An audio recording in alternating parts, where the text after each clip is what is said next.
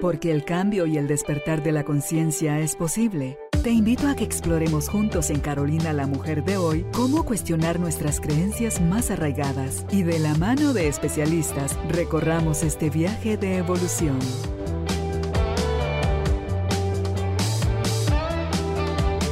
Este episodio llega a ti gracias al apoyo de Cemento Stark. Transforma tu vida, transforma tu casa con Cemento Stark. Bienvenidos. Tribu de almas conscientes, qué alegría estar nuevamente reunidos en este espacio donde podemos conversar y compartir con los expertos el conocimiento que puede ayudarnos a tomar mejores decisiones, aclararnos dónde estamos posicionados en la vida y qué es lo que puede estar pasando para que no lo dejemos eh, seguir avanzando y podamos hacernos cargo de lo que está en nuestras manos hacer. Hoy vamos a hablar sobre un tema por más importante, creo yo, porque es algo que está pasando mucho en el mundo Estamos hablando del autismo y ella es una experta. Lucy Ochoa de Molina es pedagoga, es experta en administración educativa, es psicóloga infantil, también es terapeuta en educación especial y fundadora de la iniciativa Incluyeme. Vamos a conversar entonces con, con Lucy más sobre el tema conociendo el autismo. Bienvenidos, bienvenidas, empezamos. Lucy, bienvenida al estudio, qué alegre que estés por acá. Gracias Carolina, gracias por el espacio, me encanta. ¿verdad? ¿Tú habías venido al estudio o no? No, ah, todavía. Ah, solo desde la radio. Que solo de la radio que te había visto, pero muy emocionada. Feliz de que estés acá y antes de que empecemos a que nos cuentes todo en relación al autismo, tenemos la cajita de las preguntas ¿Sí te contaron cómo funciona? Sí, Ah, sí, ya pusiste la tuya. Ajá. Necesito que nos un papelito, cualquiera, ahora lo lees y la respondes, porfa. A ver, dice, ¿cómo definirías la palabra amor incondicional? Ok. Wow. El amor incondicional yo pienso que es, eh, es servir, servir al, al prójimo, ¿verdad? No, eh, bueno, no solamente a tu familia como prioridad, sino que también eh, al prójimo, hacer algo por tu comunidad, em, orar mucho para que Dios, bueno, yo soy muy espiritual, ¿verdad? Para que Dios me dé las energías, ¿verdad? Para poder eh, llegar a mucho más niños y mucho más familias. Yo creo que ese es el amor incondicional, trabajar con pasión, ¿verdad? Y con fe y esperanza. Ok, amar sin límites, ¿verdad? Pues gracias, gracias Lucy. Eh, en esto de conociendo el autismo, hace ya un buen rato que hablamos y lo hicimos en la radio, para quienes lo han oído la palabra, pero no conocen en sí a qué se refiere el autismo, si pudiéramos empezar por ahí. ¿De qué hablamos cuando estamos diciendo autismo? Eh, cuando estamos hablando de autismo, eh, pues se trata de un trastorno en el neurodesarrollo. El trastorno del desarrollo tiene pues varias eh, categorías, ¿verdad? Una de ellas es el trastorno de déficit de atención, la deficiencia intelectual y el autismo. Solo que ahora el autismo, según el DCM5 y con la, y con la revisión también ahora del DCM5, eh, eh, como es como una edición revisada, pues no cambió mucho, ¿verdad? Lo único es que ahora el, el diagnóstico es el correcto es trastorno del espectro autismo y digamos, ya no hay niveles, sino que ya no hay tipos de autismo, sino que son ahora niveles de autismo. ¿Verdad? Y eh, digamos, eh, no quisiera que decir desapareció, pero realmente eso pasó, ¿verdad? Ya no hay Asperger, eh, ya no es válido, ¿verdad? El, el, diagnóstico de Asperger, ni el trastorno generalizado del desarrollo, ni el autismo clásico, ni el RED. El RED pasó a enfermedades raras, ¿verdad? Porque el RED, pues obviamente es una enfermedad degenerativa. Lo que sucede es que el RED tiene pues los niños con red, las niñas, porque niñas, las niñas con red es, es degenerativo.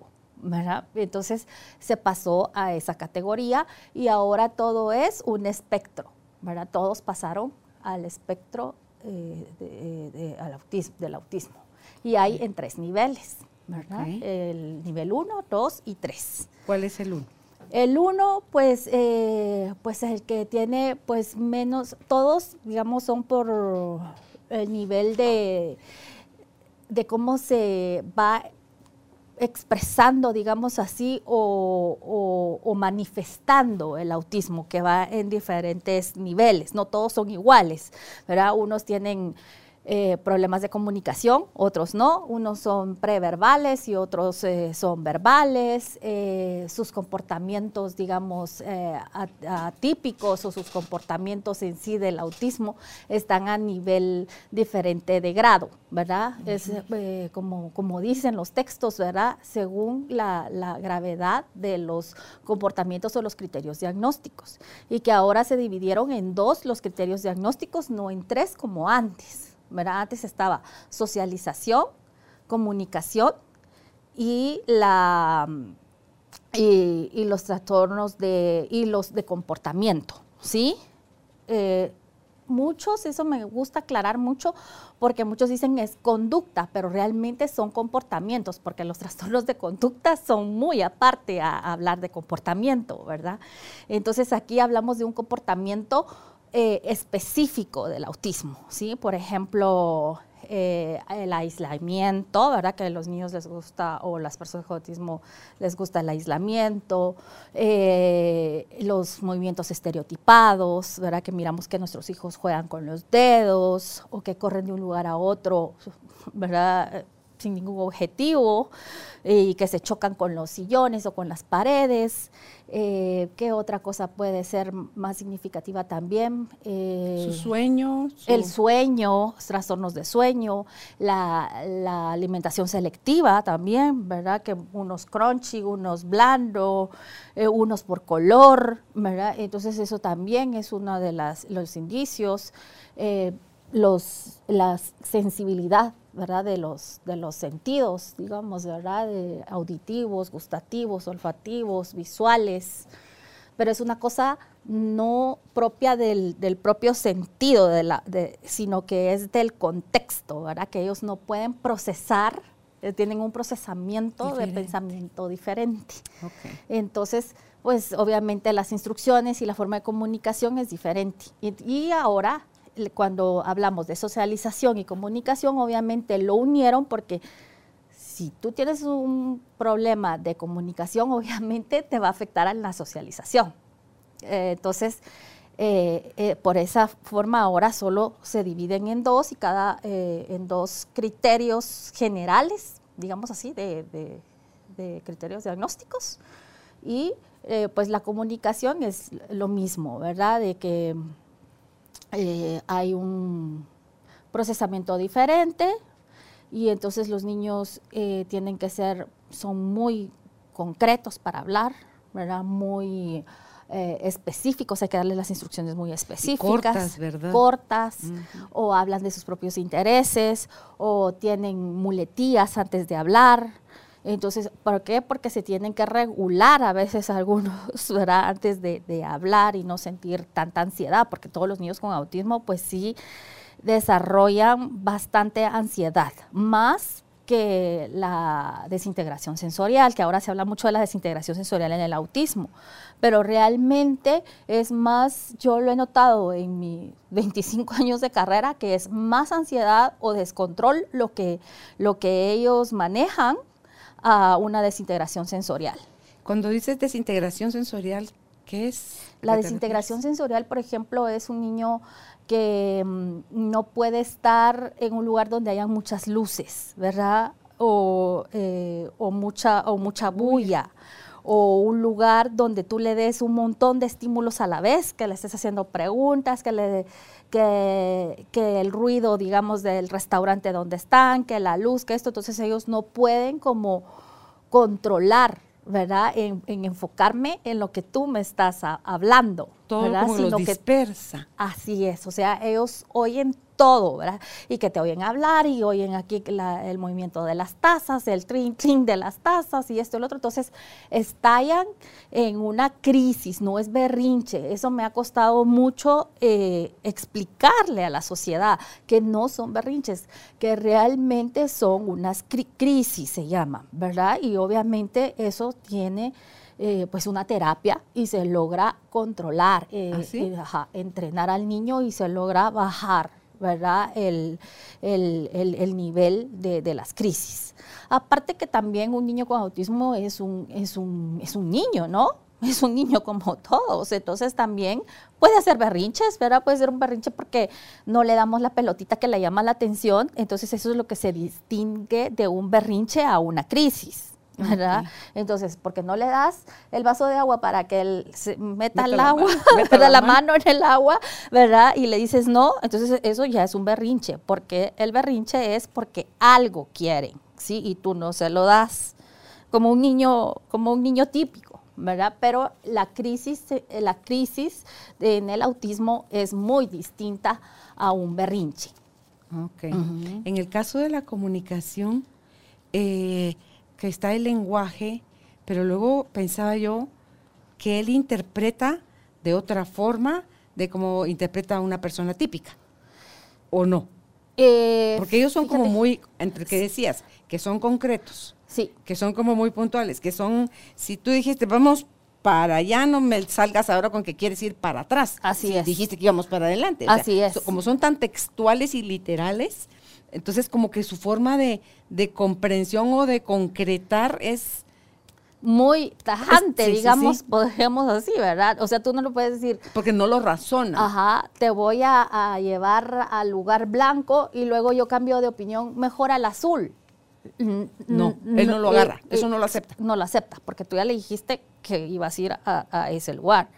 incluso él hasta se imagina el camino y todo eso y se da cuenta, ¿verdad? ¿Dónde vamos? ¿Dónde vamos? Los, que son verbales, ¿verdad? O los que no son verbales empiezan a llorar o tener eh, sus crisis y a moverse y todo, o, aletear o, con la voz, ah, ah, ah, ¿a dónde me llevas, verdad? Entonces sí es una forma diferente de procesar a veces pues uno tiene que parquearse, ¿verdad? Para controlar y explicarle, eh, ya sea con, pictogramas, ¿verdad? Le explicas o tener un cuadernito a la par, del, eh, a la par tuya siempre, ¿verdad? Para hacerle un dibujo o explicarle por qué vamos a ir a otro lado. Lo importante aquí es la intervención, no tanto, digamos, las características, sino la intervención, que los padres tienen que aprender a cómo bajar esos, esos comportamientos, ¿sí? Porque no son eh, eh, conductuales, ¿verdad? Sino que son comportamientos ya típicos del autismo. Entonces, eh, olvídate, ¿verdad? Tenemos que parquearnos, explicarle. Y a mí me gusta mucho a veces, a mí no me gusta tener las terapias muy estructuradas, porque la vida, realmente la vida es de imprevistos, ¿no? Todo el tiempo. Ajá, todo el tiempo. Entonces, si yo le digo, hoy a, por ejemplo, Constanza, vamos a ir al supermercado, pero se me pincha la llanta y ya no podemos ir, ¿verdad? O se me arruina el carro, ya no podemos ir. Entonces la vida es de imprevistos. Entonces a mí me gusta que los niños eh, resuelvan, ¿verdad? Enseñarles a resolver sus problemas, a, a regular sus comportamientos, ¿verdad? Entonces, eso es lo que, lo que se ha logrado, que los niños pues con autismo bajen ese nivel de ansiedad y que ya puedan ellos autorregularse y es lo principal para buscar una inclusión. En ese trastorno, en el neurodesarrollo, no tiene nada que ver algún cromosoma, así como por ejemplo en el síndrome de Down, que es el cromosoma 21, que en lugar de ser un par son tres, son, es una tripleta, no hay así, no. No, fíjate no. que encontrado nada de o sea, no hay estudios clínicos ni neurológicos que te digan eh, que es autismo. Ni siquiera una onda como el, como el TDAH, ¿verdad? Como el trastorno de déficit de atención, que sí sale, en el autismo no sale absolutamente ¿No han hecho nada. Esos estudios donde te ponen cositas en el cerebro, aquí en el cráneo. Así, ajá, así es, y no sale absolutamente nada, ¿verdad? Eh, ni en sangre, ni en orina, ni nada, ¿verdad? O sea, es un trastorno que no tiene etiología todavía, yo digo... ¿Y eso que no es tan nuevo? No es tan nuevo, no, realmente que no. Bueno, empezó en 1950 el auge, ¿verdad? Pero, estás hablando de 70 años. 70 años y, ha ido evolucionando ha ido evolucionando porque antes, antes les decían esquizofrénicos el nombre y todo ha, ido evolucionando. No te creo. Así es, ajá, de, esquizofrenia, eh, ¿qué te diré yo? De, un montón de etiquetas hasta llegar a un a un diagnóstico, por ejemplo, ya más manejable que es el trastorno del espectro autismo, aunque en muchos países, por ejemplo con Colombia, que acabo de tener ahorita una, una conferencia en Colombia, en Colombia lo que me dicen es que ya no le quieren decir trastorno si quieren, eh, o discapacidad, sino que les quiere decir diversidad. ¿Verdad? Y entonces están peleando y luchando para que se le diga diversidad. Pero realmente sí es un trastorno, ¿verdad? Porque sí, sí afecta en lo que es su comportamiento, socialización y comunicación. Eso, eso sí es, es, así, aunque tengan el nivel 1, que es, digamos, los llamados Asperger, podría ser, ¿verdad? Em, siempre tienen sus características y pueden estar incluidos en un colegio y todo eso y lograr la inclusión, incluso salir de bachillerato, ir a la universidad y todo eso, pero siempre tienen que recibir sus terapias. Digamos, ya los adolescentes y los adultos, ya una terapia psicológica, ¿verdad? Una terapia ya, eh, ver cómo, cómo van, cómo se sienten, porque obviamente si ya están incluidos, pues, si ya salieron del colegio, un bachillerato, eh, eh, un nivel medio y luego a la universidad, pero necesitan ellos también de terapia, de cómo se sienten, porque obviamente están eh, viviendo ¿no? El, autismo. Claro, en un mundo que no es el mundo de ellos. Así es, sino que ellos se tienen que adaptar. Realmente la inclusión aquí es de que los niños y los adolescentes y los adultos se tienen que adaptar a la sociedad. Entonces estamos confundiendo la inclusión, porque nosotros estamos eh, enseñándole a los niños eh, comportamientos eso no lo debes de hacer, digamos, en la, terapia, eso no lo debes hacer porque eso molesta a los demás, ¿verdad? Y entonces la terapia se vuelve como, como enseñarle al niño a, entrar a, nuestra sociedad, ¿no?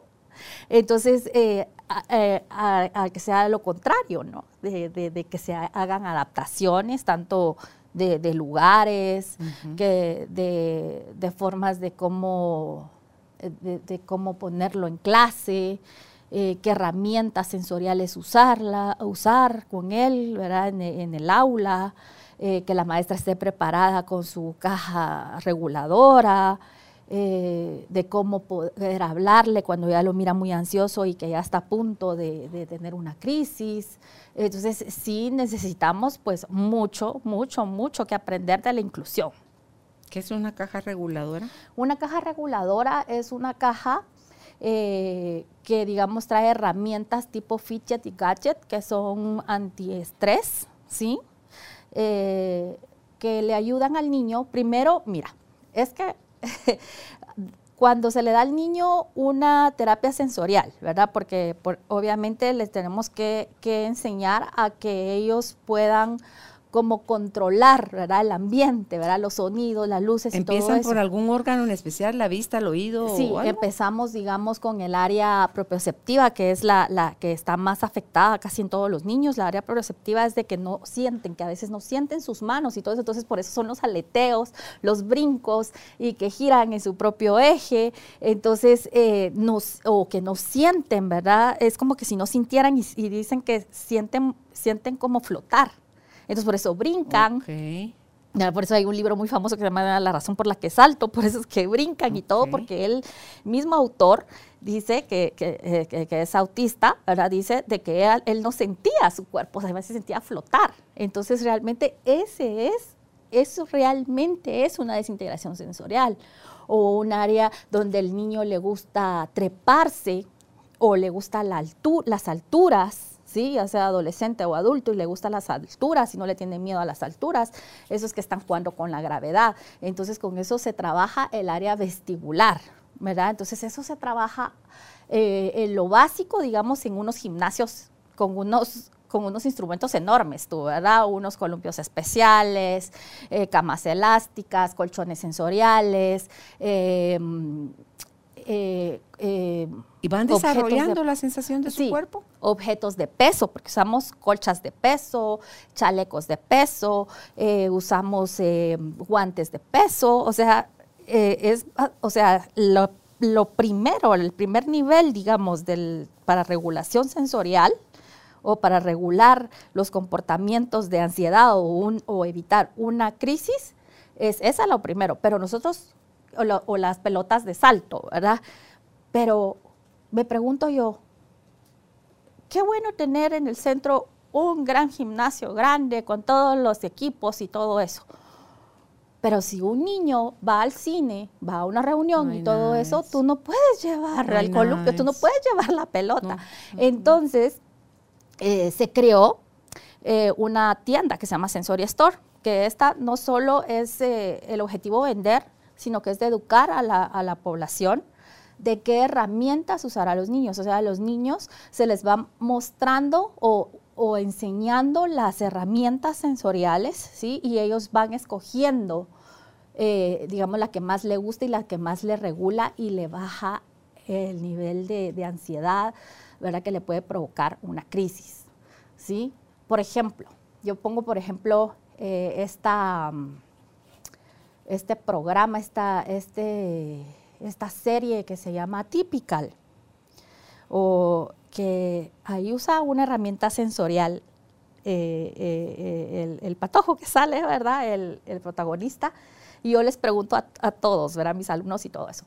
¿Cuál es la, la, la herramienta sensorial que utiliza el personaje? Entonces todos se quedan así. es el hule que usa, usa un hulito. Para dar sus lazos. hace, usa un hulito y lo estira, así, es un hulito. Y con eso se regula, ¿sí? O se regula tapándose todo, ¿verdad? Y, con una colcha. Eh, pues, pues, pues, ahí en el programa no sale si usa una, colcha sensorial, pero me imagino que sí, porque se pone hasta eh, un, sudadero bastante grueso y todo y se tapa, ¿verdad? Y se regula también con, con, una pecera, creo que es que tiene una tortuga o algo así. Y también en el otro famoso Good Doctor, también tiene una herramienta sensorial, tiene un regulador. ¿Cuál es? Espérate que me acuerde.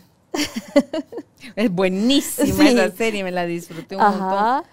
Era lo que le había dado el hermano. El, bisturí. sí, el, bisturí, de juguete. El bisturí era su herramienta de control.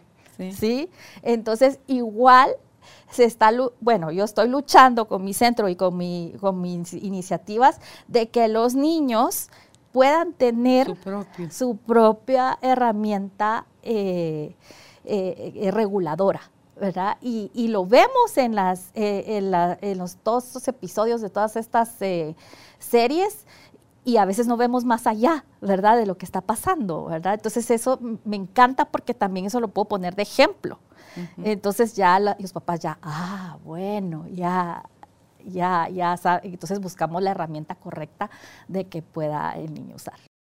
Recuerda, este episodio llega a ti gracias al apoyo de Cemento Stark. Mejora tu espacio interior, así como tu espacio exterior. Remodela tu hogar con Cemento Stark.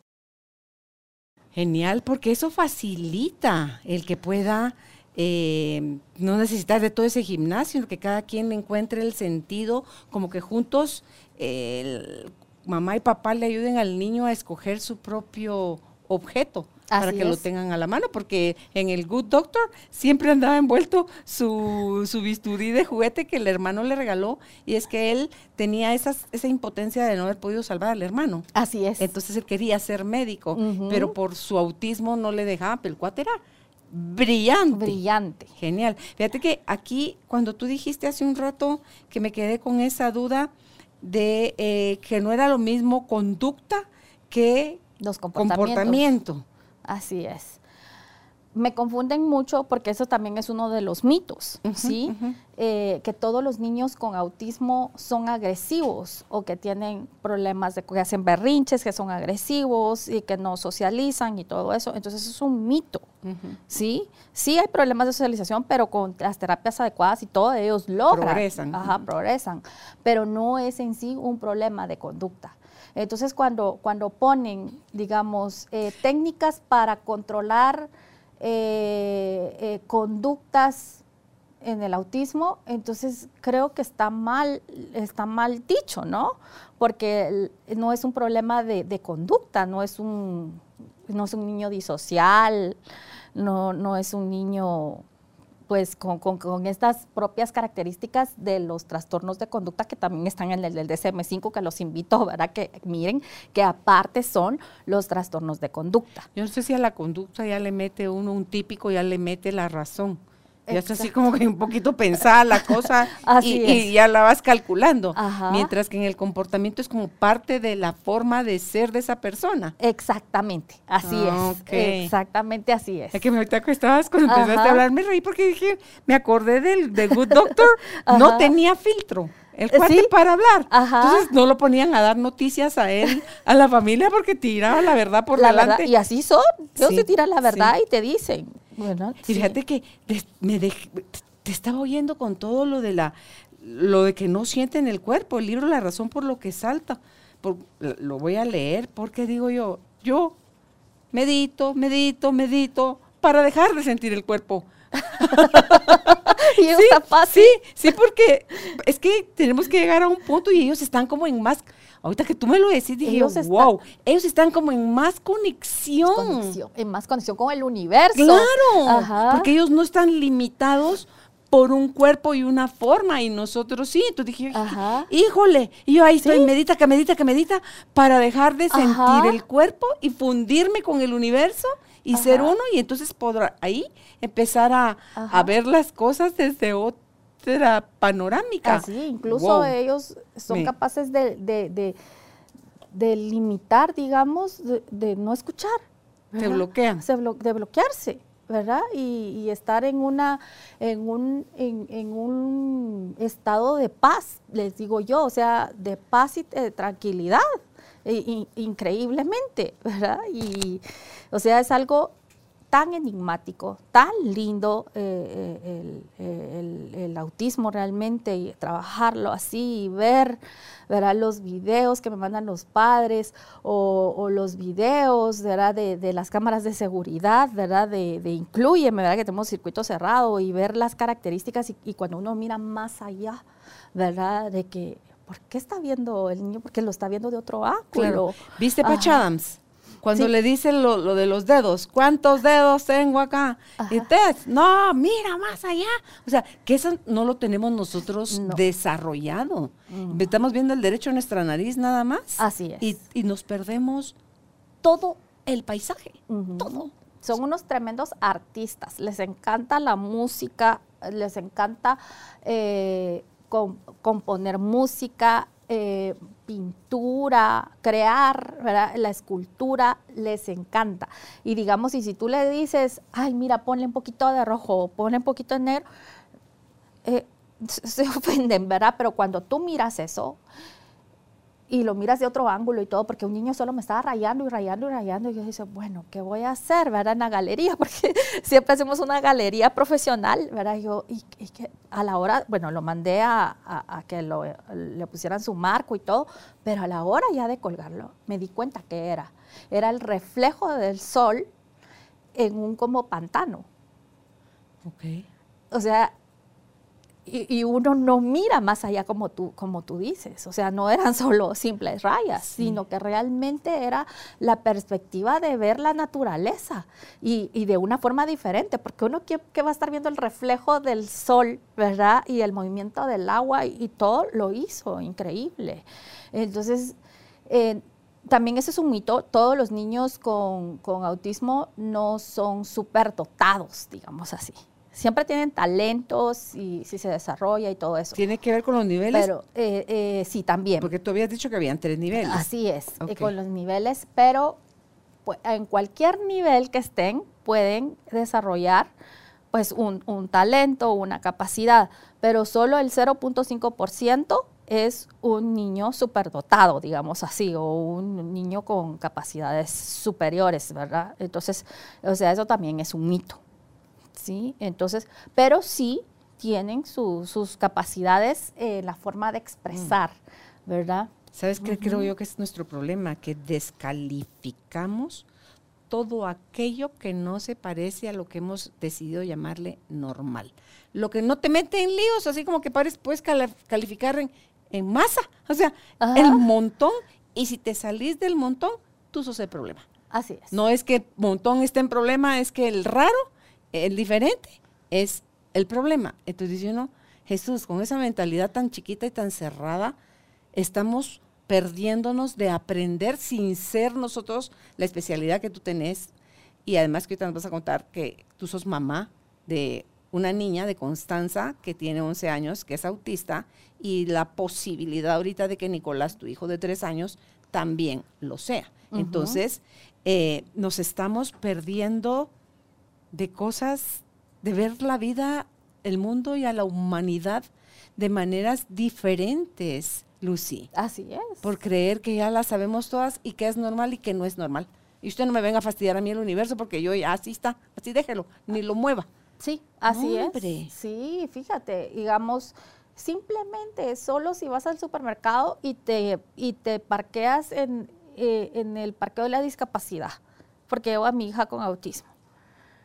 Yo lo uso porque a veces puede ser que, que aunque ya esté regulado y todo, pero puede ser que algo suceda y entre en, crisis. Entonces la tengo que sacar rapidísimo y, necesito tener el carro eh, cerca. Pero ¿qué es lo que me dicen? Como no se le nota la discapacidad, ¿verdad? Porque es una discapacidad invisible, entonces me dicen, usted no tiene, no tiene derecho ¿verdad? Usted no tiene derecho a usar la caja especial en el supermercado. Entonces tenemos que educar mucho a la gente, ¿verdad? Porque un niño con autismo, que, que, que, te hagan hacer una cola. No, no, no lo va a aguantar. no lo va a aguantar. No lo va a pelar cables. Pela uno, que uno dice que es típico. ajá, imagínate. Entonces tenemos que educar eh, eh, en ese sentido y tomar en cuenta el autismo en la sociedad, que eso, que eso es eh, esencial, porque mira las estadísticas mundiales, son por cada 38 niños, uno diagnosticado. Y aquí todavía en Guatemala utilizamos eh, la estadística del 2015 o 16, que todavía nos dicen por cada 150 niños uno con autismo. No, estamos... No, hay muchos más. Hay muchos más, hay muchos más, pero aún así tú, de todos modos, si tomamos, va, no me pongo, no importa, no me pongo a, discutir. Pero de todos modos, si son ciento, si quieren tomar 150 niños, por cada 150 niños un niño con autismo, de todos modos van a salir una cantidad estratosférica de unos 200 mil casos, si somos 17 millones de, habitantes. ¿Dónde están esos niños? ¿Y qué tal si es uno por cada 38? Estás hablando de, de 150 a, a 38, estás hablando de un, una tercera parte. Exactamente. De cada 100, 33 tienen ese problema. Y que nuestro sistema nacional, eh, en el año 2018, habían 2.200 niños inscritos en educación especial. Entonces digo, ¿dónde están estos niños? Entonces hay que hablar. Están sufriendo bullying en colegios. Eh, horrible, eso es horrible. Exactamente, ajá, los papás de colegio. Yo tengo nietos con eso. Uno está en Irlanda, otro está aquí en Guatemala. Y sí, el bullying y a lo que se exponen. Y sabes qué amo yo de estos niños, de estos nietos míos porque uno tiene 20 y el otro tiene 16. Son transparentes.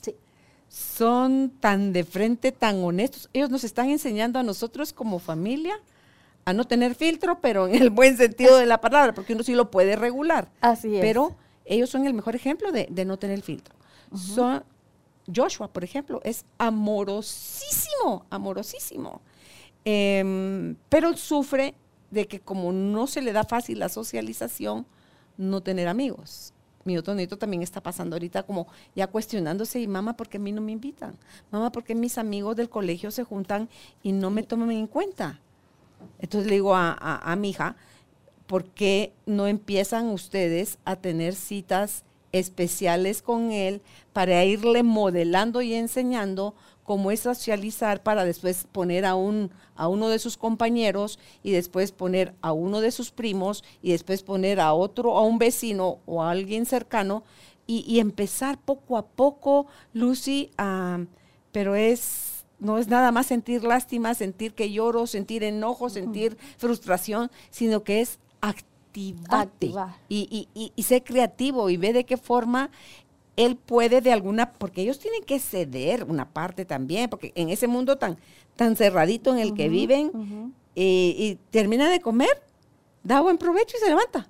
Sí, y se pierden las sobremesas y, no comparten, pero ahorita está recibiendo clases de actuación y todo esto, y eso le ha ayudado como no tenés idea. Ya le pagaron su primer trabajo para hacer voces de unas caricaturas que van a salir en Netflix. Imagínate. Entonces, eso para él es, es así como que, wow. Entonces está descubriendo otro mundo que tiene dentro de él, pero em, necesitan el apoyo, creo yo, de sus papás uno de, de, quitarse todos esos mitos, todas esas ideas de la cabeza de que qué vergüenza, ay no, qué decepción.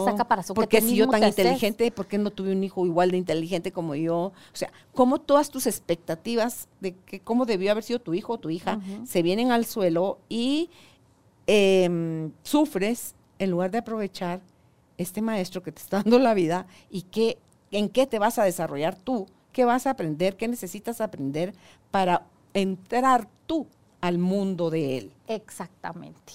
Así es.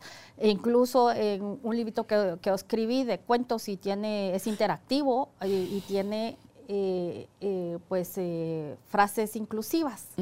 Y en una de esas frases inclusivas dice, a mí también me gustan los dulces en las fiestas. Ayúdame a recolectar dulces. A, a mí me gusta estar contigo, me gusta la compañía.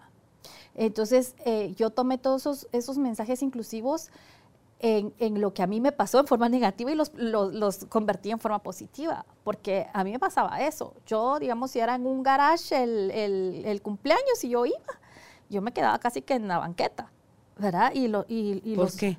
Porque la nena, eh, la nena no soportaba aún todavía ah, Constanza cuando era pequeña, ¿verdad? Se descontrolaba. Eh, se descontrolaba. Pero hasta que yo aprendí a ser más fuerte como madre y soltar a Constanza, porque ahora la tenía amarrada en el, en el, carruaje, eh, o, que con, la cinta, ¿verdad? Bueno, la cinta es, importante de seguridad cuando los niños salen, eh, pues son fugitivos, ¿verdad? Pero, eh, eso, pero cuando tú llevas a tu hijo a una fiesta, hay que hablar claro y decir, mi hijo tiene autismo y en algún momento va a deambular en la casa, ¿verdad? Eh, no está fisgoneando, no está... sino que ellos, porque les gusta ver el ambiente y todo eso, y eso es una buena señal. A mí cuando Constanza entra a una casa y empieza a caminar y todo, y a explorar, entonces ahí yo me calmo porque está conociendo... Se está ubicando en el lugar. Se está ubicando en el, en el ambiente, en el tiempo, en el espacio, para ella estar tranquila. ¿Sí? Para que no sea amenazante. Exactamente, ¿verdad? Entonces, y entonces eso me da paz y a ella también, ¿verdad? Entonces, eh, hay muchas, o sea, yo no me dejé, yo no, yo no me quedé, digamos, en el supermercado, no me dejaba hacer el supermercado. Entonces yo no me di por vencida y yo la llevaba y la llevaba y la llevaba y la llevaba hasta que ella aprendió. Y que a veces encuentras ángeles en el camino. Como yo siempre iba en el mismo supermercado, un empleado ya me tenía vista. Entonces me dice, ni sabe qué señora, yo la voy a ayudar. Si quiere, porque yo siempre dejaba la carreta en medio tú, y, er, y, regresaba, y regresaba a la casa llorando porque no podía, podía hacer el supermercado, ¿verdad? Entonces, y es parte también de lo que sufrimos los padres, ¿verdad? De, de, las altas y bajas y de las etapas de duelo y todo. Entonces, eh, eh, este ángel que se me apareció, él me ayudaba. Entonces le hacía mímicas a Constanza y esto y el otro. Entonces ya me daba tiempo de pensar y todo eso. Bueno, a Constanza le gusta esto, le vamos a dar. Y, así logré que ella ya eh, pudiera hacer un supermercado. Claro, y si no puedo hacer un supermercado de carreta llena, porque eso me toma más tiempo, pues voy a hacer un supermercado más corto. Así es, Ajá, iba con tiempo. Y, voy rápido y salimos rápido de ese ambiente que hay el estrés. Incluso los restaurantes, antes también teníamos que ir a horas donde no había tanta gente. Eh, o sea, sí fue un proceso, un proceso. Ahora ya Constanza ya ya cualquier hora o cualquier hora del día eh, o situación y todo eso, ya podemos, ya podemos ir a un restaurante, gracias a Dios, ¿verdad? Porque dejamos la comida ahí por salirnos corriendo, por, pero como tú decís, es la forma de aceptar de los padres. Y no, y hay que enseñarles y hay que, y hay que ser perseverantes y perseverantes y perseverantes. Entonces, eh, eso es lo que, lo, que, lo que me funcionó a mí. Ok, hay que educarse como papás. Tú decías del duelo, que es algo en lo que caes por la expectativa que tenías y sabes que a eh, usted le toca aprender y educar a un chiquito o una chiquita con, con, autismo. Es muy diferente ser terapeuta y no tener hijos, ¿verdad? Cuando usted era soltera, ¿verdad? Y luego tener, eh, ser terapeuta y saber que tu hijo tiene autismo. Entonces, para mí fue muy fuerte. Para mí fue extremadamente, me movió el mundo, ¿verdad? Y encima dije yo, encima es niña y entre cada, entre cinco, de los cinco niños diagnosticados uno es niña. Eh, ¿Ah, sí? ¿Cuatro varones y una niña?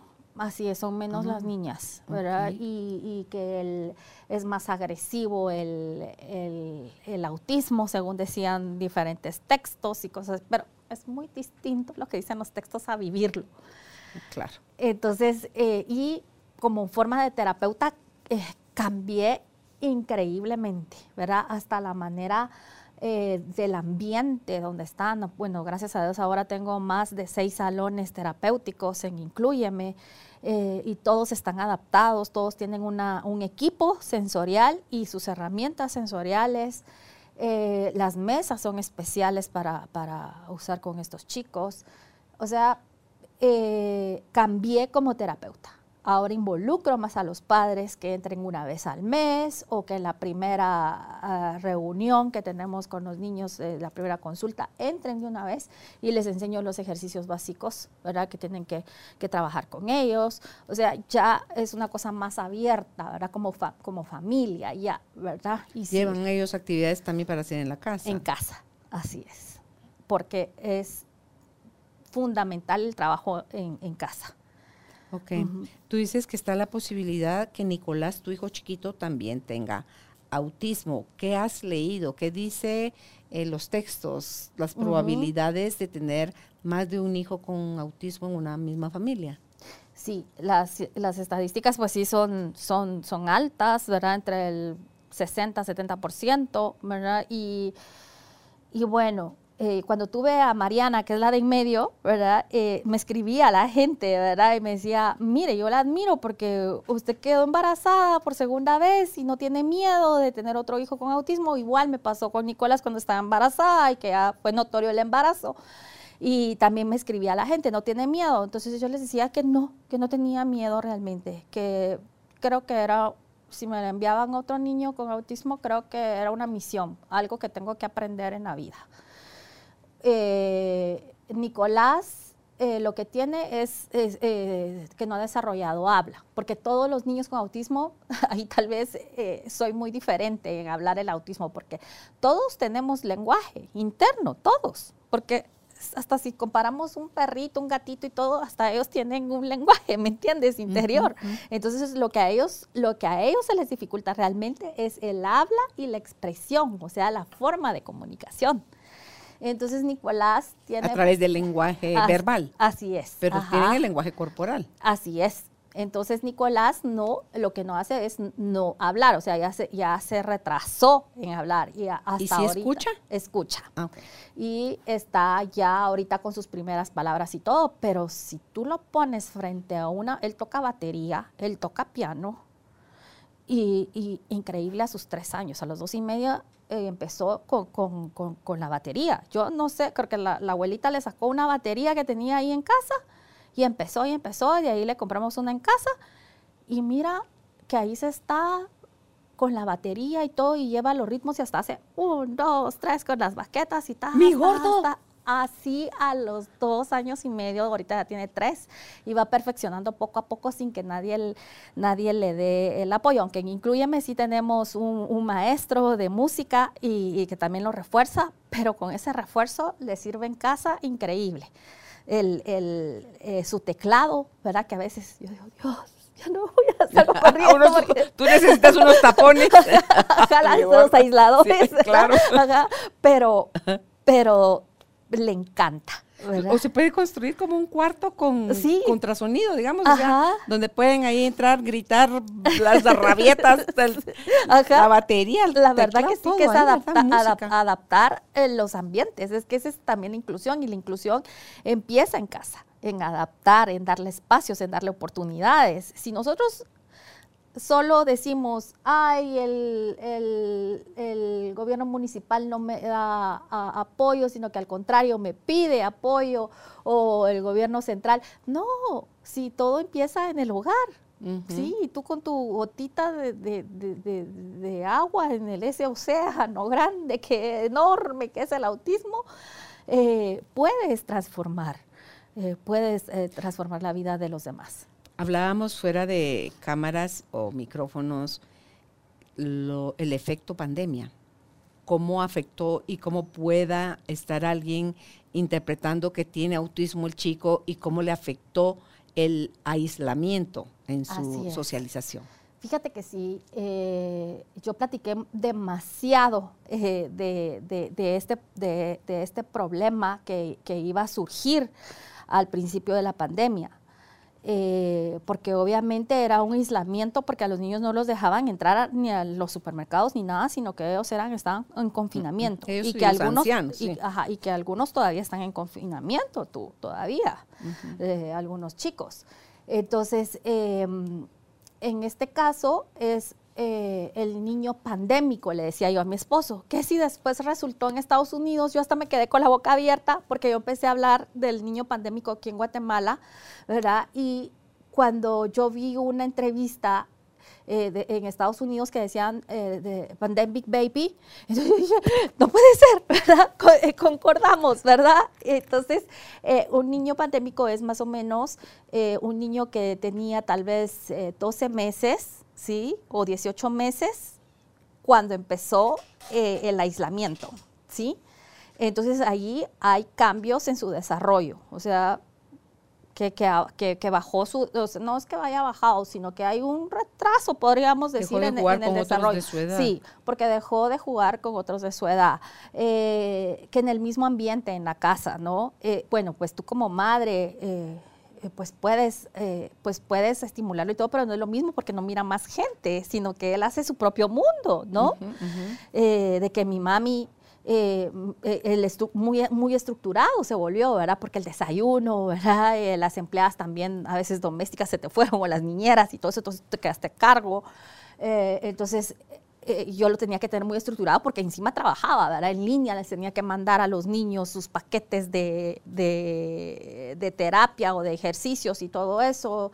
Em, entonces, sí se volvió muy estructurado. Entonces sí se volvían de forma muy estructurada, si no les daba su tiempo de juego, sus tiempos de juegos de mesa, eh, la hora de refacción, ¿verdad? que la hora del baño, eh, la hora de hacer ejercicio. Entonces todo, todo eso eh, sí hace que el, que el, niño sea muy estructurado y también en el área de comunicación y socialización, porque obviamente no podíamos ir a ni un restaurante, a que jugara, a que jugara eh, en, los juegos. En, los juegos, en un parque.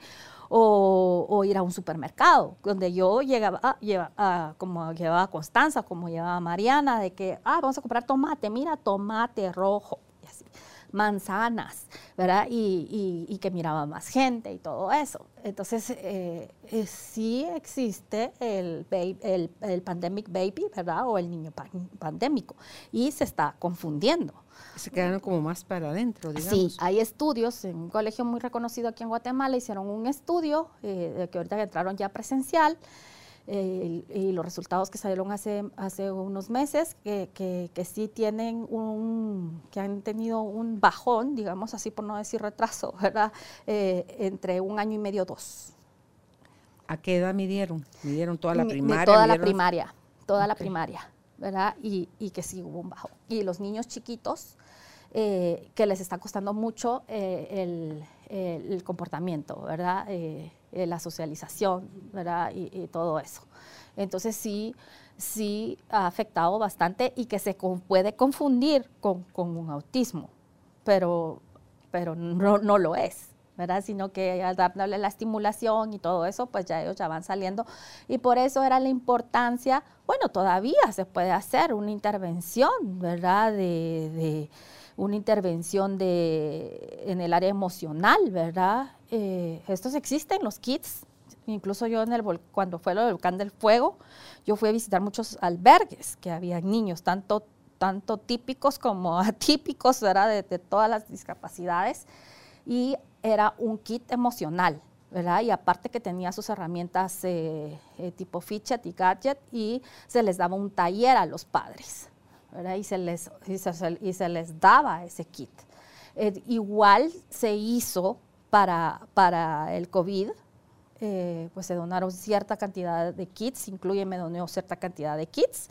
Y, y, hay un diario emocional, un cuestionario emocional, aparte de, aparte de un montón de herramientas que trae el kit.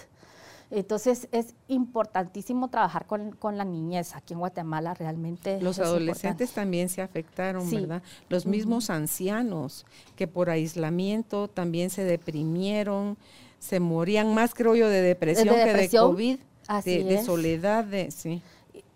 Y para eso existe la terapia ocupacional. O sea, no solo es para niños, la educación especial tampoco no es solo para niños, porque también nosotros podemos dar la terapia ocupacional.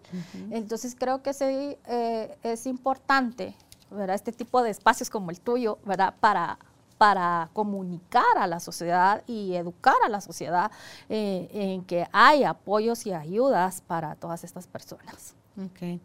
El segundo nivel, ¿cuál sería entonces, Lucy? Mira, eh, el primero, segundo y tercer nivel eh, no se miden así exactamente así, por eso se dice que es un espectro, ¿sí? Ajá. Porque va como en blanco que se va tornando en gris perla, gris más oscuro, ah, gris Oxford, hasta que llega al Ajá, o puede brincar a un rose gold, digamos así, ¿verdad? Eh, es un porque porque ellos pueden presentar, digamos, un niño que tenga un nivel 1 que tiene problemas o tiene algún trastorno Em, podemos que tanto, vamos a ver, pensar. Eh, es, no, es no verbal, digamos así, y está en el nivel 1. Entonces es muy funcional y hace sumas y, y, te escribe y todo, pero no te habla y esto y el otro. Pero podemos tener en el nivel 2 un chico que sí habla, pero no, no te hace sumas, ni restas, ni esto, ni el otro. O sea, es una, es una cuestión así de altos y bajos. Entonces, por eso es un espectro, ¿sí? Porque todos están en un, todos son diferentes. Entonces, eh, así es como se mide el, el... ¿Y tienes idea por qué es que les da más a los hombres que a las niñas? No tengo ni idea. Y fíjate que como no hay etiología, entonces no sabemos por qué le da más hay más incidencia en hombres que en mujeres. Entonces, yo siento que a veces saber, no saber la etiología, creo que aún todavía tenemos esperanzas, ¿no? Una esperanza en el sentido de, nuevas terapias o, a lo mejor una, bueno, no quiero provocar aquí una controversia, pero a lo mejor una cura o, un mejoramiento a nivel médico. Una intervención que esté faltando una conexión, un chip, un algo que haga, porque ves, ay, la vez pasada veía un video, yo lloraba, donde un señor que tenía Parkinson y él ya la mano, él ya no podía sostener nada en su mano para comer porque si tenía líquido se lo echaba todo encima. Entonces le pusieron un aparato donde el hombre lloraba porque era leve el temblor que le había quedado, entonces ya él podía llevarse la taza de té o el vaso con agua a la boca sin derramárselo encima, era como recuperar nuevamente su capacidad que había perdido y a lo mejor pueden también con el tiempo, porque la tecnología va tan, tan rápido, ¿verdad? Puedan generar un dispositivo o algo que les haga que lo que no está lográndose conectar se conecte. Así como los implantes cocleares, ¿no? Sí, sí. Que, vino a revolucionar. ¿verdad? E, eso también. Entonces, igual en el autismo, si no hay etiología, entonces todavía tenemos una, una, una, esperanza, ¿verdad? que por lo menos tal vez no se quita el autismo, pero que, que, que nos ayude a mejorar todo, todo ese porque cuando recibo un niño, por ejemplo, eh, no todos, pero cuando recibo un niño en el centro, eh, a veces tengo que trabajar desde la banqueta, porque no quiere entrar, ¿verdad? Desde la banqueta hasta la entrada, hasta la puerta de entrada, luego la recepción y hasta que logra entrar a la primera salón y luego ya, cuando empieza él ya a explorar, que entra un día y ¡pum! ya a explorar todo, y digo, ya, ¿verdad? y luego el descontrol que a veces, eh, que ahí es donde a veces eh, los, eh, los profesionales dicen yo no puedo con este niño, o los médicos. Yo no puedo con este niño, porque realmente hay un descontrol hay un descontrol en los niños. Hay niños que se desnudan, ¿verdad? Cuando tú miras y te descuidas, ¡ay, se desnudó! ¿verdad? Porque no aguantan la, ropa, ¿verdad? Por, porque les pica y todo, porque tienen el área táctil. qué edad tengan o hasta qué edad dejan ah, eso. Eh, lo, de, lo tienen que dejar, por eso, por eso hay intervenciones, ¿verdad? y entonces se usa un tipo de traje para que no se quiten ellos la ropa, ¿verdad? Obviamente no es un traje, eh, pues es un wetsuit para ir a bucear. no, no, es eso, sino que son, eh, es, una, es un diseño de ropa que hay, ¿verdad? Entonces, eh, y los papás no saben. Entonces sí, eh, uso de como veroles, ¿verdad? eso hace que también el niño ya no se baje el pantalón y esto y el otro, el tipo de tela. Eh, eh, los masajes o los ejercicios que tienen que, ser, que hacer los papás. Para el área perceptiva y táctil, para que ellos ya se sientan mejor y puedan ellos ya, ya mm, soportar un poco las telas, ¿verdad? O buscar las telas que ellos eh, sí soportan, ¿verdad?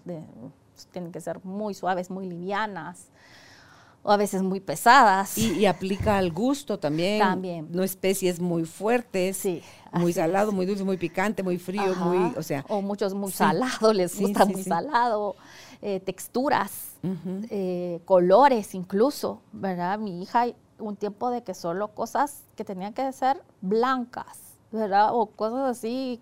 ¿Está para la comida? Que tengo un sobrino político que es así, él solo comía de dos colores, había así. Tenía cualquier otro color, la comida no se lo comía. Sí, igual. Ahora, bueno, mi hija ya come ya 10 alimentos, antes comía como 5, ahora ya come 10, pero es muy selectiva, ¿verdad? El pollo tiene que estar eh, cocido y en pedacitos y seco, o, la carne cocida, ya come, gracias a carne cocida, pero tiene que ser muy seco y así como la de hilacha, digamos así. Eh, pero trato de, vivir, no, no, no tomarlo como, como algo negativo, ¿me entiendes? Sino que yo adaptarme a ella, ¿verdad? O sea, hay que hacer... su mundo, sí, o sea, ¿qué voy a hacer? ¿Verdad? Si ya llevo 11 años en las mismas, ¿verdad? Entonces, ella al año tres meses, eh, su, su, alimentación se, se cambió por completo te aceptaba antes. Sí, de todo, de todo. Yo era una de aquellas madres de que, de que todo se lo hacía en casa, todo natural y esto y el otro. Y la nena come de todo, dice uno. qué alegre que esto que el otro. ¡Pum! ¿Verdad? Dejado de tomar leche y todo eso, entonces busqué eh, alternativas. Y ahí solo, casi que solo en caparina tomaba, ¿verdad? Eh, espaguetis y blancos. Y, mm. ah, y otra cosa, ¿verdad? Eh, de espagueti y yo de tratar de enseñarle con el, con el tenor, no, pero a ella le gusta agarrar un espagueti, hacerlo así, girarlo y metérselo a la boca. Te puedes imaginar. Yo, Mi gorda. ¿A qué hora, y se acababa todo el plato de espagueti. Y el espagueti blanco. ¿Verdad? o sea, no tienes que echar nada, mantequilla o algo así. Sí, sí, mantequilla un poquito y salita para que tuviera sabor y también para ella estimular un poquito el gusto, ¿verdad? Y el turrón no lo puede ver en las piñatas, Dios mío, yo, ahorita gracias a Dios ya, ya controla eso. Las piñatas era que cosa de que... De los pasteles. Ay, Ah, ¿le gusta? Ajá, o sea, ah, iba a ah, tocar los pasteles y, y, ajá, y, por si era de tu, y por si era de turrón, yo daba gracias a Dios cuando eran de fondam, porque no, no podía, no, podía, ajá, pero cuando eran de turrón, así, íbamos a cantar el Happy Hour, cuando volteaba a ver a Constanza llena de turrón, yo, ¿ves? Iba al baño a lavarla y todo, entonces, ahora me da risa, ¿verdad? Antes me provocaba mucha ansiedad. Claro. Pero ahora es una cosa que ella me enseñó a decir, mami, pero de todos modos se va a comer el pastel. O mami, ¿por qué, qué te apresuras si, si vamos a llegar? Eso es lo que me ha enseñado Constanza a mí. ¿verdad? Eh, en bajar, eh, que la ansiosa ahora soy yo, y, y, y, me hace sentir o me hace comunicar que me calme, ¿verdad? Porque digo, ay, es hora de almuerzo, que hay que dar, que esto, que lo otro. Pero ella espera.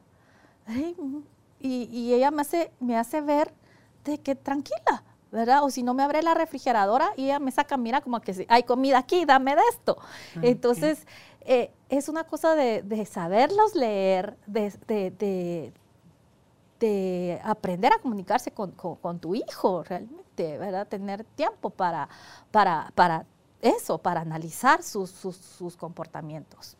Ese libro que mencionaste, La razón por la que salto, ¿de qué trata? ¿O de qué? Porque dijiste que el autor es autista. Eh, sí, el autor es eh, un japonés, no te digo el nombre porque me cuesta mucho, eh, pero se llama La razón por la que salto, y si ustedes googlean ahí sale. él es un libro tan interesante porque él era un niño no verbal, ¿sí? O preverbal, como le dicen ahora, no importa. Eh, ah, y se volvió verbal. Entonces, junto con su terapeuta, escribieron, porque él logró ya expresarse y, y la terapeuta le hacía preguntas, era qué sentía cuando hacía esto, cuando hacía el otro. Y entonces, él, de su propia experiencia, entonces em, eh, ya expresó lo que sentía, ¿verdad? De que no sentía sus manos, eh, de que divagaba mucho, incluso hay párrafos donde dice lo que, lo que divaga él, ¿verdad? Que salía volando y que miraba las estrellas y incluso te habla de un dragón. O, sea, es una cosa que te hace realmente entender el autismo. Este libro es precioso porque te hace realmente entender el autismo y que es escrito, ¿verdad? Obviamente con el apoyo de la terapeuta, pero es realmente la vida de este niño. Se llama Naoki Higashida. Así es, Naoki. Así es, la razón es. por la que sale. Ajá. Entonces, es preciosísimo el libro. Yo se lo recomiendo mucho porque yo ahí fue donde, como madre, yo aprendí a leer a Constanza, a, bajar mi ansiedad y, mi estrés, ¿verdad?, que, que, tenía. No era tal vez tanto Constanza, sino que yo era la que le provocaba claro. Eh, esa energía. Entonces, eh, sí tenemos que buscar alternativas de padres y todo eso. Tú que ya lo pasaste, ¿cómo vivir tu duelo? ¿Qué consejo le das a los papás que apenas les están dando el diagnóstico? Que no esperen mucho en esperar un diagnóstico, ¿sí? Porque el diagnóstico tarda en, dar positivo, digamos así, ¿verdad? Eh, sino que, al, que busquen profesionales de que de una vez empiecen a intervenir, más, eh, más la evaluación. Okay. Así como contigo, que es la iniciativa Incluyeme, ahí tú puedes ayudarlos en la intervención. Así es. Porque el problema es si no buscan ayuda, no, no sabemos de esto, no buscamos ayuda. Estamos peleando porque está rompiendo toda nuestra estructura de expectativas. Peleas con Dios como que hasta que lo quieres ver como que es castigo. Entonces, y como no sabes nada de eso, entras en presionar a tu hijo, a forzarlo a... Y yo no sé qué sentirá el pobre niño al no sentirse respetado o, como oprimido por su papá porque es, o su mamá que le sobreexige para que se comporte como un niño típico. Exacto, entonces vienen los problemas emocionales como cualquier otro niño típico, ¿no? Los niños con autismo también tienen problemas emocionales. Digamos, si un niño, como tú dices, que es, sí, sí tiene autismo, y es agresivo y le pega a los demás, le me revira a mí eh, de cachetadas y todo eso, es porque tiene un problema emocional, porque es algo que está pasando en el lugar, algo en su contexto. Y, y, si, y entonces empezamos a investigar y claro, ah. hay problemas, ¿verdad? Ya sea problemas... Eh, eh, en la familia, eh, en los colegios, ¿verdad? El bullying y todo eso, entonces, o que alguien le está acosando y le pega, entonces por eso el niño llega a pegar como un niño, como un niño típico, ¿sí? Entonces, hay problemas también eh, emocionales dentro del autismo. O sea, es, un, es una amplia... Tiene además su rama de emociones. Así es. ¿Y cuánto tiempo cuando tú decías no esperen porque no es un diagnóstico rápido. No esperen que les den la respuesta rápido, la confirmación. ¿Cuánto es lo más largo que te puedes esperar? ¿Un año, dos años, tres años, cuatro años? Ah, no. ¿Meses? Eh, tal vez son unos meses, unos tres, cuatro meses para un diagnóstico bien certero y con un plan terapéutico. ¿Sí? Y, y dar un informe funcional a los padres, no darle un, informe de 15 hojas, 20 hojas como yo he visto, porque los papás, en primer lugar, ni lo van a leer ni lo van a entender. La terminología. Ajá, exactamente. Entonces, ¿por qué vas a poner casi que todo el protocolo de la prueba si los papás quieren saber realmente cuáles son las principales características ¿sí? que hay que trabajar o los principales comportamientos y, y en qué grado está, ¿verdad? El niño a veces se logra determinar o no, pero se va de la, de, eh, paralelamente, digo yo, es un trabajo paralelo. Y si nosotros solo recibimos primero, va, mire, es que primero la primera consulta, eh, luego empezamos eh, las evaluaciones, entonces ya te dan un diagnóstico y de ahí otra vez el tiempo, ¿verdad? En buscar un lugar adecuado para tu hijo si es que lo encuentras. Ahí pierdes tiempo y que no te gusta aquí porque te lo dijeron de una manera o sea, no te lo dijeron bonito, ¿verdad? Entonces te quedas en el lugar donde te dijeron bonito, aunque no sea funcional para el niño. Entonces, eh, se pierde mucho el tiempo, ¿sí? Entonces aquí eh, la eh, los niños están llegando de 5 o 6 años con diagnóstico, a veces con 7 años. Y se perdió todo ese tiempo. Y se perdió todo ese tiempo. A veces me llegan niños de 10 años, que los papás andan saltando, saltando, saltando, saltando en, en, médicos, en neurólogos, con miles de pruebas, eh, eh, de terapeutas y esto y el otro, y, y, que no han encajado, ¿no? Pero es pero realmente es parte también de la negación de, los padres. Vamos a dedicar este programa a los neurólogos entonces, porque ellos serían un buen punto de inicio, si están entre los que diagnostican, no sé cuánto tenga que ver también el pediatra. El pediatra también. ¿Verdad? Entonces, como para que puedan ellos tomar más conciencia y poder redirigir a los papás. No, ahí te la noticia y te solté y vete al limbo. O sea, así es. No, o sea, no. Y que un neurólogo obviamente no puede ser, no puede tomar el rol de un terapeuta, ¿me entiendes? O sea, el, es que en el, en, el 2001 más o menos, eh, ya cuando ya mi carrera estaba más formal, digamos así, porque yo trabajo desde el 98, ¿verdad? Pero en el 2001 nosotros como educadoras especiales enviábamos a los niños al neurólogo. Para que confirmaran. Para que ya sea que confirmaran o que descartaran cualquier conmovilidad. Ahora es al revés. ¿Cualquier? Cormovilidad. Cormovilidad es, de que puedan tener una lesión cerebral, o si tienen convulsiones, o si tú miras ciertas características en clínica que, que babea mucho el niño, o que hay estrabismo, o que sacude la mano no es un, movimiento estereotipado, sino que es como un tipo tico o, un choque eléctrico. Entonces hay diferentes eh, como características que, que dicen, no, este niño lo tengo que mandar al neurólogo. Pero se ha invertido los papeles ahora. Entonces, eh, pero yo creo que mm, pero creo que tenemos que trabajar en conjunto, ¿no? Y ¿Pero será porque se están volviendo todólogos o qué quieren hacer ellos el trabajo? Yo creo que sí.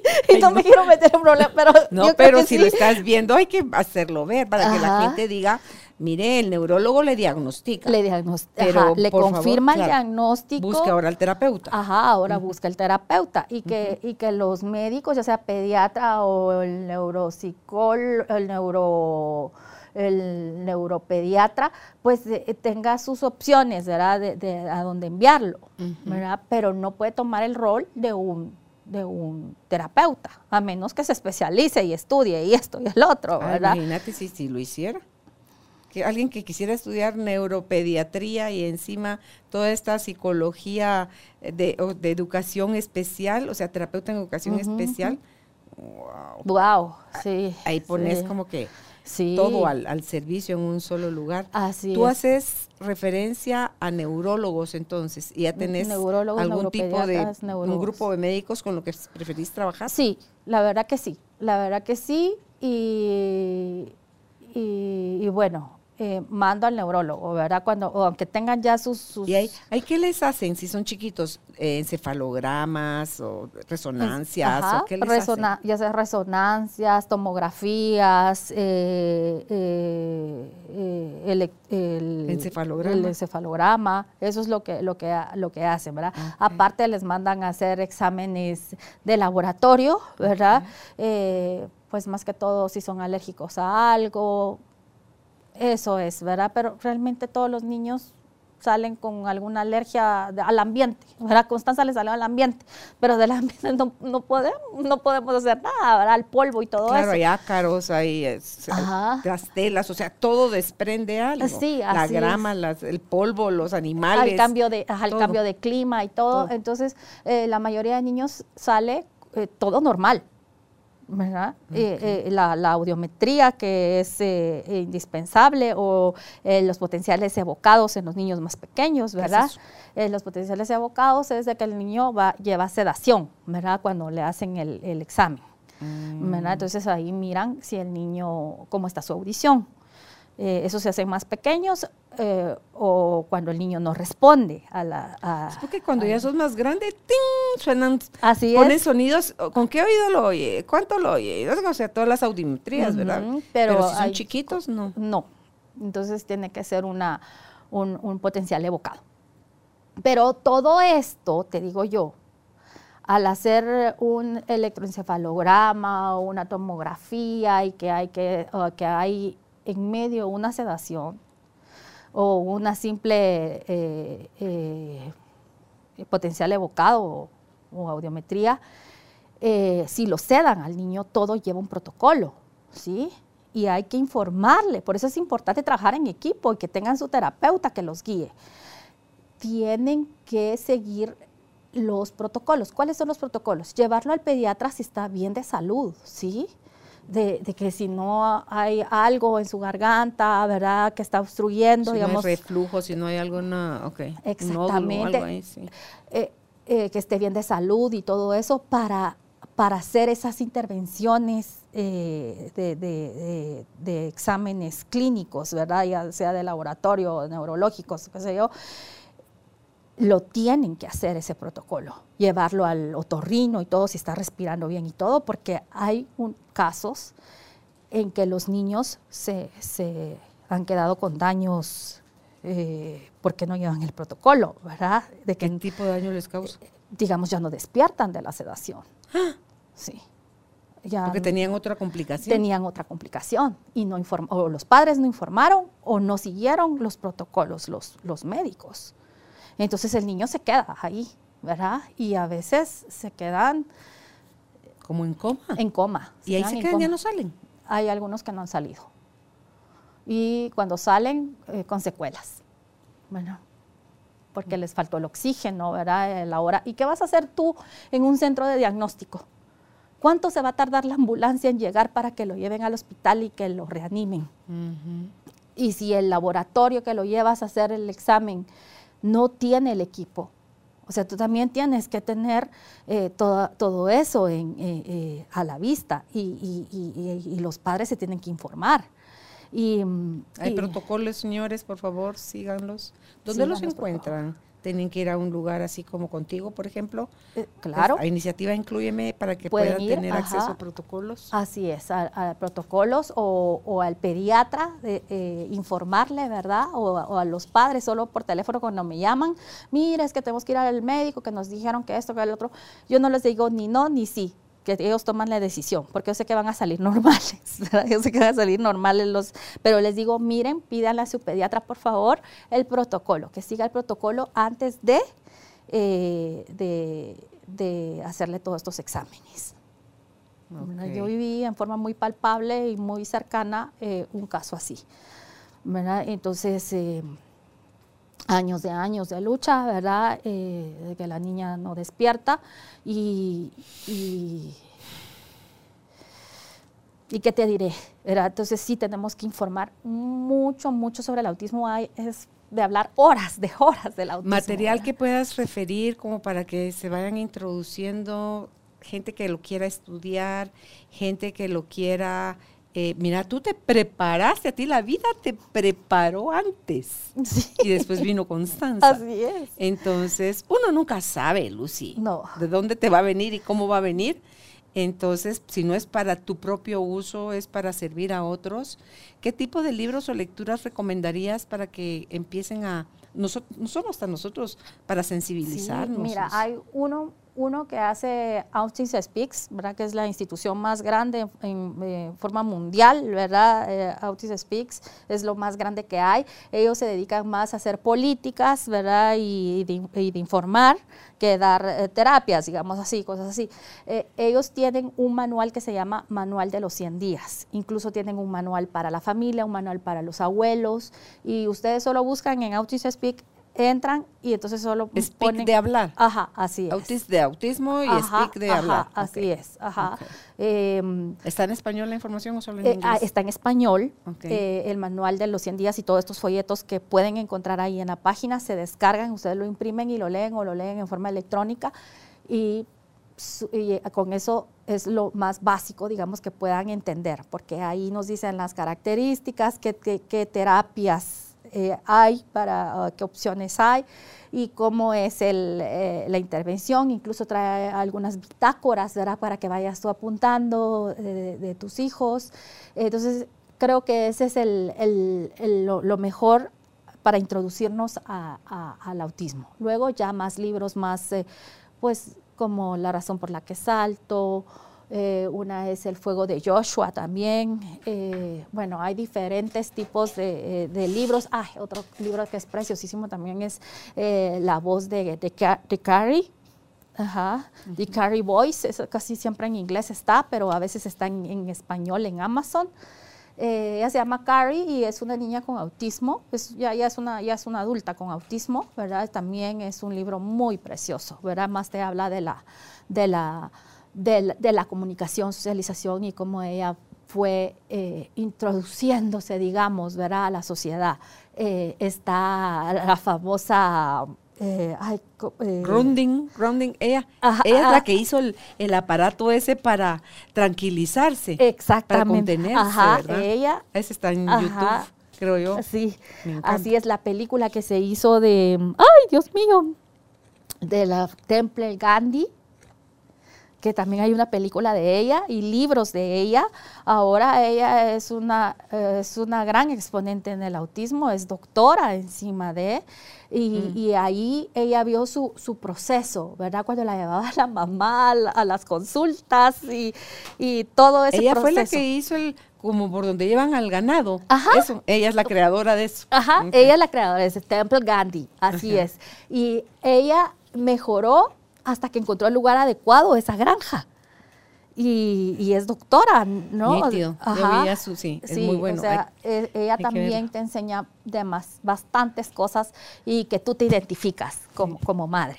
Sí, porque fue en la universidad donde ella diseñó para sí misma ese espacio donde ella se contenía y después descubrió ya en la finca que era con el ganado, que era la forma como para trasladar al ganado, para subirlo a camiones o para vacunarlos o para todo esto. Sí, así fue como ella eh, relacionó eh, el autismo. Dijo, bueno, esto, ah. eh, los animales también sienten ansiedad y todo eso. Entonces, o sea, es una cosa preciosa. O sea, si, si tú les abres las puertas a, los niños con autismo, si abrimos espacio, que es lo que yo vivo luchando, ¿verdad? Eh, que también se vuelve algo político y social, ¿verdad? Eh, eh, en hablar sobre, sobre también inclusión, ¿verdad? Y aceptación y todo eso. es una lucha constante y también, me, y también me considero activista en el autismo aquí en Guatemala. ¿verdad? trato mucho de, de, de, no, de no solo ir y tocar puertas, sino que llevar de una vez los protocolos, de una vez los esquemas de derechos, de una vez llevar las propuestas, ¿verdad? Eh, de una vez eh, llevar el plano de cómo se tiene que hacer un, un, parque inclusivo, ¿verdad? Realmente inclusivo y un parque diseñado no solo para niños con autismo, sino que para otras discapacidades. O sea, es un montón de cosas que tenemos que ver. Ahora vemos parques en medio de bulevares, que transitan mucho, entonces eso no va, no, no, no, no, no, no, no, le sirve a ellos. No es apto, ¿verdad? Para un niño con autismo, mucho menos con otra discapacidad. Y mucho menos tampoco para un niño típico que también salen corriendo, ¿verdad? Entonces necesitamos mucha educación aquí en Guatemala sobre, sobre estos temas, no solo de autismo, sino que de más de discapacidades. Pero como yo me dedico más a autismo, sí está eh, segregado, incluso de la propia discapacidad. Ok, pues. Llegamos a ti gracias al apoyo de Cemento Stark. Optimiza tu espacio para tu nuevo estilo de vida. Remodela tu hogar con Cemento Stark. Gracias por aceptar nuestra invitación, Lucy, y venirnos a, a explicar eh, con más detalle qué es el autismo, cómo vivirlo, cómo papás, cómo podemos apoyar a nuestros hijos, cómo podemos aprender nosotros a introducirnos en el mundo de ellos y no esforzarlos nada más a que entren al mundo de nosotros. Así, que, eh, ¿dónde pueden ustedes contactar a Lucy Ochoa de Molina? Si es en Instagram, está como GT. En Facebook está nada más como Incluyeme. Y si es por teléfono, es WhatsApp 502 4460 3350. Les repito el teléfono, 502, que es el código de área de Guatemala, o sea, más 502 4460 3350. Será hasta una próxima oportunidad. Luz. Gracias, Carolina, por, por el espacio. Gracias. Gracias por ser parte de esta tribu de almas conscientes. Recuerda visitar nuestra página web carolinalamujerdehoy.com.gt para más información de estos temas y de nuestros invitados. Tenemos más programas, blog, libros, talleres, tienda en línea y material exclusivo para quienes se suscriban. Encuéntranos en redes sociales como Carolina la Mujer de Hoy.